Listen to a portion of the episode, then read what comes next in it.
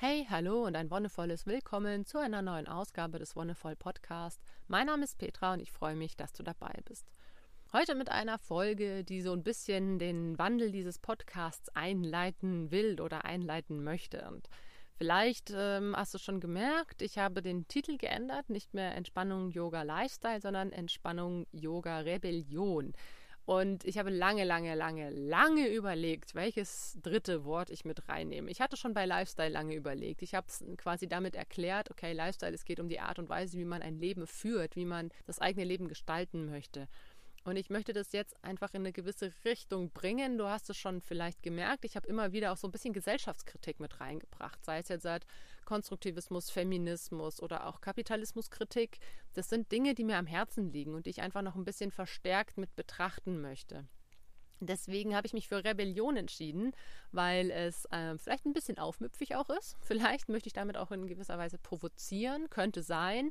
Aber Rebellion heißt für mich vor allem auch, dass man sich gegen Missstände auflehnt, dass man Missstände versucht zu beheben, dass man Missstände anpackt und sie versucht besser zu machen. Und das ist das, was ich in diesem Podcast auch immer mitschwingen lassen möchte. Egal, was man tut, egal, wie man das eigene Leben gestaltet.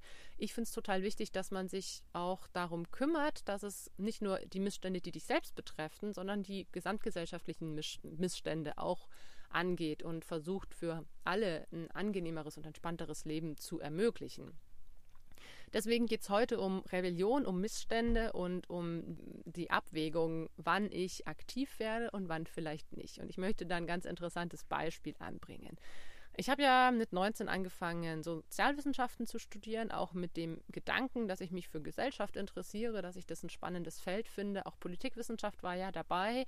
Politische Theorie fand ich super spannend und ich habe viele, viele, viele Dinge gelernt, viele Texte gelesen, die ich zum Beispiel mit meinem Freund geteilt habe, wo ich gesagt habe, hey, hast du eigentlich schon mal dich mit Adorno auseinandergesetzt, total abgefahren oder hm, dass ich immer wieder einfach solche Themen hatte, die ich, die ich an ihn rangebracht habe mein Freund war lange nicht politisch. Also wir haben uns zwar beim Bildungsstreik kennengelernt, aber er hat es auch eher gemacht, weil er es cool fand, so, also weniger aus diesem politischen Aktivismus heraus, sondern eher, weil er gesagt hat, naja, ist doch cool, wenn man hier den Hörsaal besetzt und so und ja, klar, sich für bessere Bedingungen einsetzen, das ist schon auch wichtig.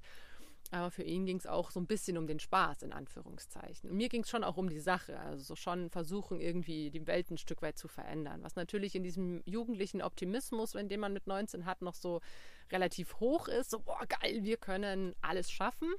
ein Stück weit hat, haben wir das gedacht, ja. Oder ich habe es zumindest gedacht, bis man dann mit der Realität, Realität konfrontiert wird und merkt, naja, okay, so ganz klappen wird es wohl nicht, noch nicht, noch nicht. Oder zumindest in der Art und Weise, wie man es angegangen ist. Und ja, wie gesagt, ich habe lange, lange versucht, meinen Freund zu aktivieren. Also wir sind inzwischen seit fast elf Jahren zusammen und das hat viele Mühen gekostet, ihn mal zu einer Demo mitzubringen oder immerhin Petitionen oder sowas hat er immer unterschrieben. Aber wenn es mal darum ging, hey, Hebammenprotest, komm, lass uns aktiv werden. Puh, hm, ja, na gut, okay, vielleicht es war nie so, so sein Ding. Und ich habe ihm letztens ein Buch an die Hand gegeben. Das, also wir sind hier auf, auf der Reise und haben halt auch viel Zeit zu lesen, weil wir zum Beispiel eben nicht mehr so viel am Computer rumhängen, was ja ganz cool ist, also viel mehr Zeit zum Lesen haben. Und ich hatte ein sehr tolles Buch gelesen von Carola Rakete, Handeln statt Hoffen. Und das habe ich ihm einfach gegeben und gemeint, hey, liest das mal, super geil. Hat er gemacht und dieses Buch hat ihn dazu veranlasst, auf einen Schlag extrem krass, sich in politische Themen einzulesen, in, in Kapitalismuskritik, in Konsumverhalten, in Klimawandel, in Problematiken, mit denen ich mich seit Jahren auseinandersetze, äh, wo ich mich, ich sag mal, im dunklen kleinen Kämmerchen versuche irgendwie einzulesen und zu engagieren. Und dieses Buch hat es geschafft, vielen, vielen Dank, liebe Carola, dieses Buch hat es geschafft, meinen Freund zu aktivieren weil es geschafft hat, Gedankenprozesse auszulösen. Hey, okay, in was für einer Welt leben wir? Und es war natürlich auch mit wissenschaftlichen Daten so ein bisschen unterlegt. Das fand ich an dem Buch ganz spannend, dass es sowohl die persönliche Geschichte dieser Frau wiedergespiegelt hat, als auch wissenschaftliche Daten und gesamtglobale Zusammenhänge sehr, sehr schön zusammengebracht hat einerseits diese individuelle Ebene, hey, ich hier als Individuum und die Gesellschaft und die ganze Welt auf der anderen Seite, aber wir hängen alle zusammen. Das, was ich tue oder das, was äh, mit der Welt passiert, das wirkt zurück. Ich tue was, es wirkt zurück, die Welt, in der Welt passiert was, es wirkt auf mich zurück. Und deswegen sind es Zusammenhänge, die super komplex sind. Was ich halt im Sozi-Studium echt häufig gelernt oder gelesen habe. Und da hat mein Freund angefangen, so richtig sich mal einzulesen in verschiedene Sachen. Und das fand ich ganz spannend. Einerseits fand ich es natürlich spannend, dass es dieses Buch geschafft hat, was zu erreichen, was ich über Jahre hinweg vergeblich versucht habe, und zwar meinen Freund politisch zu aktivieren. Andererseits finde ich es natürlich cool, dass es endlich geklappt hat. Und ich denke, dass bei vielen Menschen so der Funke fehlt. So, warum? Warum sollte ich mich denn eigentlich engagieren? Viele Dinge betreffen mich doch gar nicht. Und ich habe es in, in, anderen Folgen schon erwähnt, das ist so dieses Ding, dass es häufig nicht die eigene persönliche individuelle Ebene ist oder dass wir zumindest den Zusammenhang nicht sehen. Aber es gibt so viele Bereiche, die uns in irgendeiner Art betreffen und die möchte ich dir heute gerne aufzeigen, wo viele Menschen denken, naja, es betrifft mich ja eigentlich nicht. Aber einerseits finde ich es spannend herauszustellen, okay, es betrifft uns doch alle. Und andererseits, selbst wenn es dich wirklich nicht betreffen sollte oder selbst wenn es mich nicht direkt betreffen sollte, dann warum sollten wir uns nicht trotzdem dafür einsetzen, damit andere ein besseres Leben haben? Und ich habe es schon angesprochen, zum Beispiel den Hebammenprotest, den finde ich super wichtig. Und ich engagiere mich da auch super gerne und finde es total wichtig, weil die Art und Weise, wie Kinder auf die Welt kommen, bestimmt, wie Gesellschaft funktioniert ein Stück weit. Werden Kinder in Angst und unter traumatischen Bedingungen geboren, also das passiert leider sehr häufig, dann ist es eine extrem schlechte Grundvoraussetzung für die Gesellschaft. Wenn man in einer friedlichen Atmosphäre auf die Welt kommt und in einer geborgenen Atmosphäre auf die Welt kommt, hat es eine ganz andere ja, einen ganz anderen Einfluss auf dich als Mensch und auf dich als Eltern. Sowohl das Kind als auch die Eltern sind davon betroffen. Stell dir das mal vor, wenn die allererste Erfahrung in deinem Leben eine gewaltsame ist, dann ist es was, was sich in deinem Körper, in, in, in dir einfach festsetzt. Das ist was, was dich dein Leben lang beeinflussen kann und wird. Das ist was, was deine Eltern Leben lang beeinflussen kann und wird. Und ich sehe es halt jetzt dadurch, dass ich drei Kinder bekommen habe und die erste Geburt eine Gewalterfahrung war und die letzte diese echt friedvolle, angenehme, wunderschöne Hausgeburt. Es ist wirklich was, was einen Unterschied macht. Und ich habe mit vielen Frauen oder mit vielen Paaren Kontakt einfach über meine Kurse. Und wenn Frauen nur unter Panik, unter traumatischen Bedingungen, unter Gewalterfahrung gebären. Es gibt Frauen, die haben das, die zum Beispiel zwei, drei, vier, fünf Kaiserschnitte haben oder die es nicht anders kennen, die vielleicht auch Geschichten hören von wegen, naja, Geburt läuft halt nur mal so und dann sagen, okay, ja, dann läuft es halt so. Aber dass uns das ganz, ganz, ganz arg in unserer eigenen Welt, in unserer eigenen Lebensweise beeinträchtigt und in einer gewissen Weise auch fesselt. Das ist eine Art von Angst. Ich meine, die Angst davor, ein Kind zu kriegen, das ist total bescheuert. Ne? Das führt halt dazu, dass einfach viel weniger Kinder auch geboren werden. Und wenn wir damit eine Gewalterfahrung auch noch haben und diese Gewalt einerseits uns als Frauen oder als Paaren angetan wird und gleichzeitig den Kindern bei der Geburt, dann ist das auch was, was sich gesellschaftlich festsetzt. Deswegen ist es für mich sowas, wo ich mir denke, okay, wie sieht die Welt wohl aus, wenn alle Geburten unter Gewalt und Schmerz und Panik stattfinden würden. Das, man sieht es, finde ich, jetzt schon so ein bisschen, dass, dass viele Grundbedürfnisse, sowas nach Sicherheit, Geborgenheit und sowas, dass die ja schon nicht erfüllt sind bei einigen Menschen, die momentan so in Regierungskreisen unterwegs sind. Ja, das musst du dir nur mal ganz deutlich machen, was das für eine Generation ist, was da abgegangen ist in der Geburtshilfe und auch in der frühkindlichen Erziehung. Da war schwarze Pädagogik noch relativ verbreitet, ne? Kinder schreien zu lassen oder Kindern auch mal Gewalt anzutun in Form von Prügeln oder Strafe oder Ohrfeigen, was auch immer. Und das sind halt Dinge, wo du dir vorstellen musst, okay, die Generation, die jetzt gerade regiert oder auch in den Konzernen, in den Vorständen sitzt, was war in deren Geburtsjahren, ne, in den 40er, 50er, 60er Jahren, was war da los? Und das ist halt äh, ganz krass, wenn man sich das anguckt. Da war Geburt eine Gewalterfahrung. In der Regel war Geburt eine Gewalterfahrung für die Frauen, dass man wirklich irgendwie fixiert wurde, eine Betäubung kam und das Kind dann irgendwie halt rausgeholt wurde. Wenn man sich nicht aktiv dagegen entschieden hat, dann war das der Modus operandi. Und danach haben die Frauen meistens alleine die Kinder großgezogen, weil die Männer irgendwie arbeiten gehen mussten, weil das das damalige Bild war. Die Frauen waren häufig überfordert. Und natürlich, wenn eine Frau mit Kindern überfordert ist, wenn da eine stressige Situation ist, wenn, wenn dieser Stress über mehrere Jahre sogar hinweg anhält, dann ist es keine liebevolle, also es kann auch eine liebevolle Beziehung sein, aber dann ist es hauptsächlich eine, die mit negativen Gefühlen verbunden ist. Und das ist halt das Krasse, dass wir da jetzt gerade die krassen gesellschaftlichen Auswirkungen spüren von etwas, was vor 50, 60, 70 Jahren passiert ist. Und das ist jetzt nur ein Beispiel, warum man sich in einem Bereich engagieren kann, auch wenn es mich nicht selbst betrifft. Ne? Gerade wenn ich sage, okay, ich habe jetzt vielleicht meine Familienplanung schon abgeschlossen, ich bin irgendwie sowieso nicht in dem Thema drin, ich will gar keine Kinder, egal. Es betrifft unsere gesamte Gesellschaft.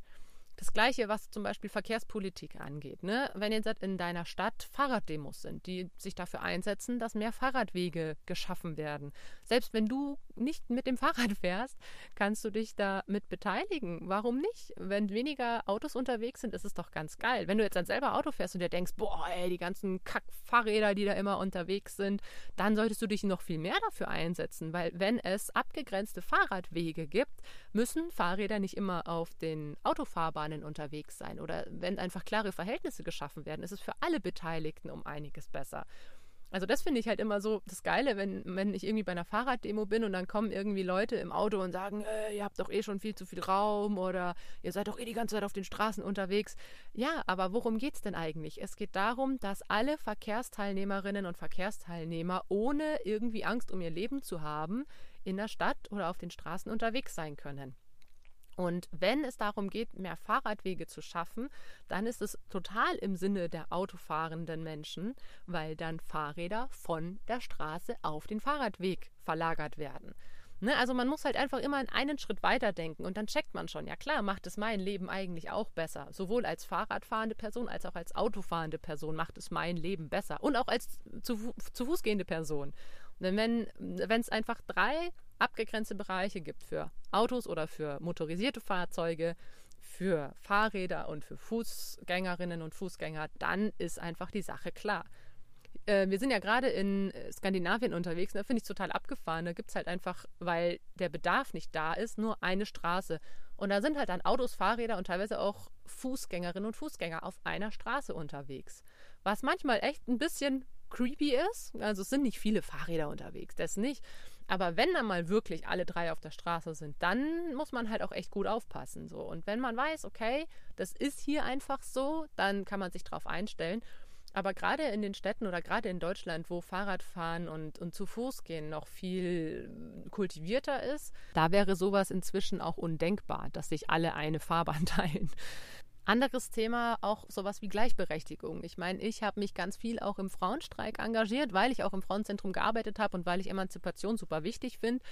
Und gerade im Feminismus geht es ja um die Gleichberechtigung zwischen den Geschlechtern. Und warum sollte man sich nicht als Mann oder als anderes Geschlecht dafür genauso einsetzen? Du hast davon ja auch im Endeffekt nur Vorteile. Weil wenn wir wirklich mal an einem Punkt sind, wo alle gleichberechtigt sind, dann könnte es zum Beispiel auch, das ist so meine Idealvorstellung, zu sowas kommen, dass Männer oder Väter sich zum Beispiel auch mehr als diese zwei, drei Monate freinehmen können, wenn sie ein Kind bekommen, wenn ihre Partnerin ein Kind bekommt. In meiner Idealvorstellung gibt es sowas wie nicht nur Mutterschutz, sondern Elternschutz, die beide Elternteile gleich berechtigt und in der gleichen Verantwortung sieht auch wenn es darum geht, okay, ein Kind kommt auf die Welt und man muss sich als Paar auch in, gewisser Weise darauf vorbereiten. Deswegen sollten auch Männer oder die Partner der entsprechenden Person, die das Kind bekommt, frei bekommen im gleichen Zeitraum wie die Frau. Bei Frauen sind es ähm, bei einer normalen Schwangerschaft sechs Wochen vor der Geburt und acht Wochen nach der Geburt. Und ich finde es total wichtig, dass das zum Beispiel auch was ist, was Männern zusteht oder den Partnerinnen oder Partnern der Frauen, damit die diese Zeit als, wenn, gerade wenn das erste Kind kommt, was super aufregend ist, dass diese Zeit gemeinsam genutzt werden kann, um sich darauf vorzubereiten, um sich darauf einzustellen und wenn das Kind dann da ist, um zusammen diese, ja, diese neue Herausforderung anzugehen. Ja, das sind halt solche Sachen. Häufig werde ich gefragt, naja, warum engagierst du dich denn dafür oder warum setzt du dich, äh, sich dafür ein, wenn es sich überhaupt nicht betrifft? Letztendlich betrifft uns das alles. Also wir sind eine sehr komplexe Gesellschaft. Es gibt unglaublich vielseitige, wechselseitige Beziehungen, egal in welchem Bereich wir da gucken. Und manchmal wissen wir nicht, wie es uns beeinflusst. Und ich meine, klar, wenn du irgendwie sagst, äh, Gleichberechtigung finde ich kacke, ich will, dass ich mehr Rechte habe, weil ich vielleicht das gewohnt bin, naja, aber vielleicht hast du auch mehr Pflichten. Vielleicht ist die Gesellschaft nicht nur, was die Rechte angeht, in einer gewissen ja, Phase, sondern auch, was die Pflichten angeht. Das heißt Gleichberechtigung und nicht Gleichbepflichtigung, aber trotzdem schließt es das Gleiche mit ein oder auch Erwartungen. Ne? Es wird von einem Geschlecht erwartet, dass sie gewisse Dinge tun oder vom anderen eher. Und wenn du aus diesem, aus diesem Korsett einfach raus bist, äh, wenn man eine wirkliche Gleichberechtigung erreichen würde, dann ist dieses Zwangskorsett auch Korsett von Erwartungen, von Normen oder Werten, wird ein bisschen gelockert. Und das führt dazu, dass zum Beispiel auch äh, du, egal in welcher Lage du bist, mehr Freiheiten genießen kannst. Das wäre doch super schön. In diesem Sinne verstehe ich Rebellion. Also Rebellion nicht als, boah, wir machen alles kaputt und zerstören die Gesellschaft. nicht unbedingt. Wir machen die Gesellschaft besser, im Idealfall. Also ich versuche, die Gesellschaft besser zu machen. Manchmal verliere ich den Glauben so ein bisschen und manchmal bin ich wirklich an einem Punkt, wo ich sage, okay, vielleicht reißt man alles ab und fängt bei Null an, um was Neues aufzubauen. Aber das ist eine andere Geschichte, die ich dir wann anders erzählen werde letztendlich ist mein, mein Gedanke der, dass wir alle in dieser Gesellschaft leben und wer nichts ändert, der muss damit leben, wie es ist. Und wenn du sagst, naja, aber eigentlich geht es ja so einigermaßen, warum akzeptieren wir dieses einigermaßen? Warum versuchen wir nicht das Beste rauszuholen? Weil es vielleicht mit Anstrengung verbunden ist. Ja, es ist anstrengend und es kostet Energie, sich für eine Sache einzusetzen. Das stimmt, das stimmt auf jeden Fall. Aber es lohnt sich in der Regel auch. Also ich habe jetzt noch keinen Fall gehabt, dass sich etwas nicht rentiert hätte. Und ich meine, um wieder zurückzukommen, der Bildungsstreik war was. Da habe ich die Auswirkungen nicht mehr gespürt, weil das Studium einfach zu kurz war, um diese ganzen Prozesse, die da angestoßen wurden, innerhalb dieser drei Jahre, die das Bachelorstudium gedauert hat, wirklich am eigenen Leib zu erfahren. Aber die Generationen, die nach mir kamen, die nicht mehr an eine Regelstudienzeit oder an eine Maximalstudienzeit gebunden waren, ne, die einfach studieren konnten, ohne dass sie irgendwie in dem Semester das und in dem Semester das, sondern es ein bisschen freier gestalten konnten die waren mir in gewisser Weise dankbar. Sie wussten es vielleicht nicht, aber sie waren mir dankbar, dass ich mich dafür eingesetzt habe, dass sie diese Freiheit genießen konnten. Und das wünsche ich mir halt auch, dass eine Generation vor mir sich für Dinge einsetzt, damit ich das vielleicht besser habe. Und so ist es halt in Anführungszeichen eine Art Generationenvertrag, dass ich mich jetzt für irgendwas einsetze, was ich vielleicht nicht mehr erreichen werde. Aber dafür haben sich vor mir andere Leute für was eingesetzt. Ne? Es haben sich Leute vor mir für das Wahlrecht der Frauen eingesetzt. Es haben sich Leute vor mir dafür eingesetzt, dass die Menschen ein bisschen mehr gleichberechtigt sind. Es haben sich Menschen vor mir dafür eingesetzt, dass ich studieren kann. Und das, das hätte ich nicht machen können, wenn es diese Leute vor mir nicht gegeben hätte. Und deswegen versuche ich das jetzt auch zu tun, dass die Menschen, die nach mir kommen, ich meine, ich habe Kinder. Das ist für mich total offensichtlich und klar, dass ich mich für gewisse Dinge einsetze, weil ich Kinder habe und weil es die noch ein kleines bisschen besser haben sollen als ich im Idealfall. Dass die noch ein paar mehr Freiheiten genießen können als ich im Idealfall. Und deswegen ist es klar, es gibt gewisse Dinge, die wir nicht direkt am eigenen persönlichen Leib erfahren werden. Aber wenn wir uns so in dieses ganze Konstrukt von Gesellschaft, von geschichtlichen Zusammenhängen und so weiter eindenken, dann macht es nur Sinn, sich irgendwie zu engagieren und die Gesellschaft ein Stück weit besser zu machen. Und deswegen habe ich mich entschlossen, das eben jetzt in Rebellion umzubenennen, weil Rebellion ist für mich das Aufstehen und das sich engagieren für eine bessere Gesellschaft für eine bessere Art zu leben. Und ich lade dich ein, das auch zu tun. Sei es im kleinen Rahmen, dass du wirklich sagst, du gehst mal zu einer Demo oder unterstützt eine Petition oder vielleicht hast du auch Lust, dich irgendeiner Bewegung oder einem Verein anzuschließen. Dann, das wäre natürlich super cool. Mach, was in deiner Macht steht und überleg dir einfach, hey, was möchtest du an dieser Gesellschaft noch ein bisschen verbessern? Wo siehst du einfach noch Potenzial? Und in diesem Sinne bedanke ich mich, dass du dabei warst. Vielen, vielen Dank fürs Zuhören und wie immer, wenn dir die Folge gefallen hat, dann lass gerne einen Kommentar oder eine Bewertung da oder sag's auch gerne weiter. Wir hören uns dann bald wieder. Mal gucken, wie es mit dem Internet so läuft. Ich hoffe in zwei Wochen. Wir werden sehen. Bis dahin wünsche ich dir alles, alles Gute und noch einen wonnevollen Tag.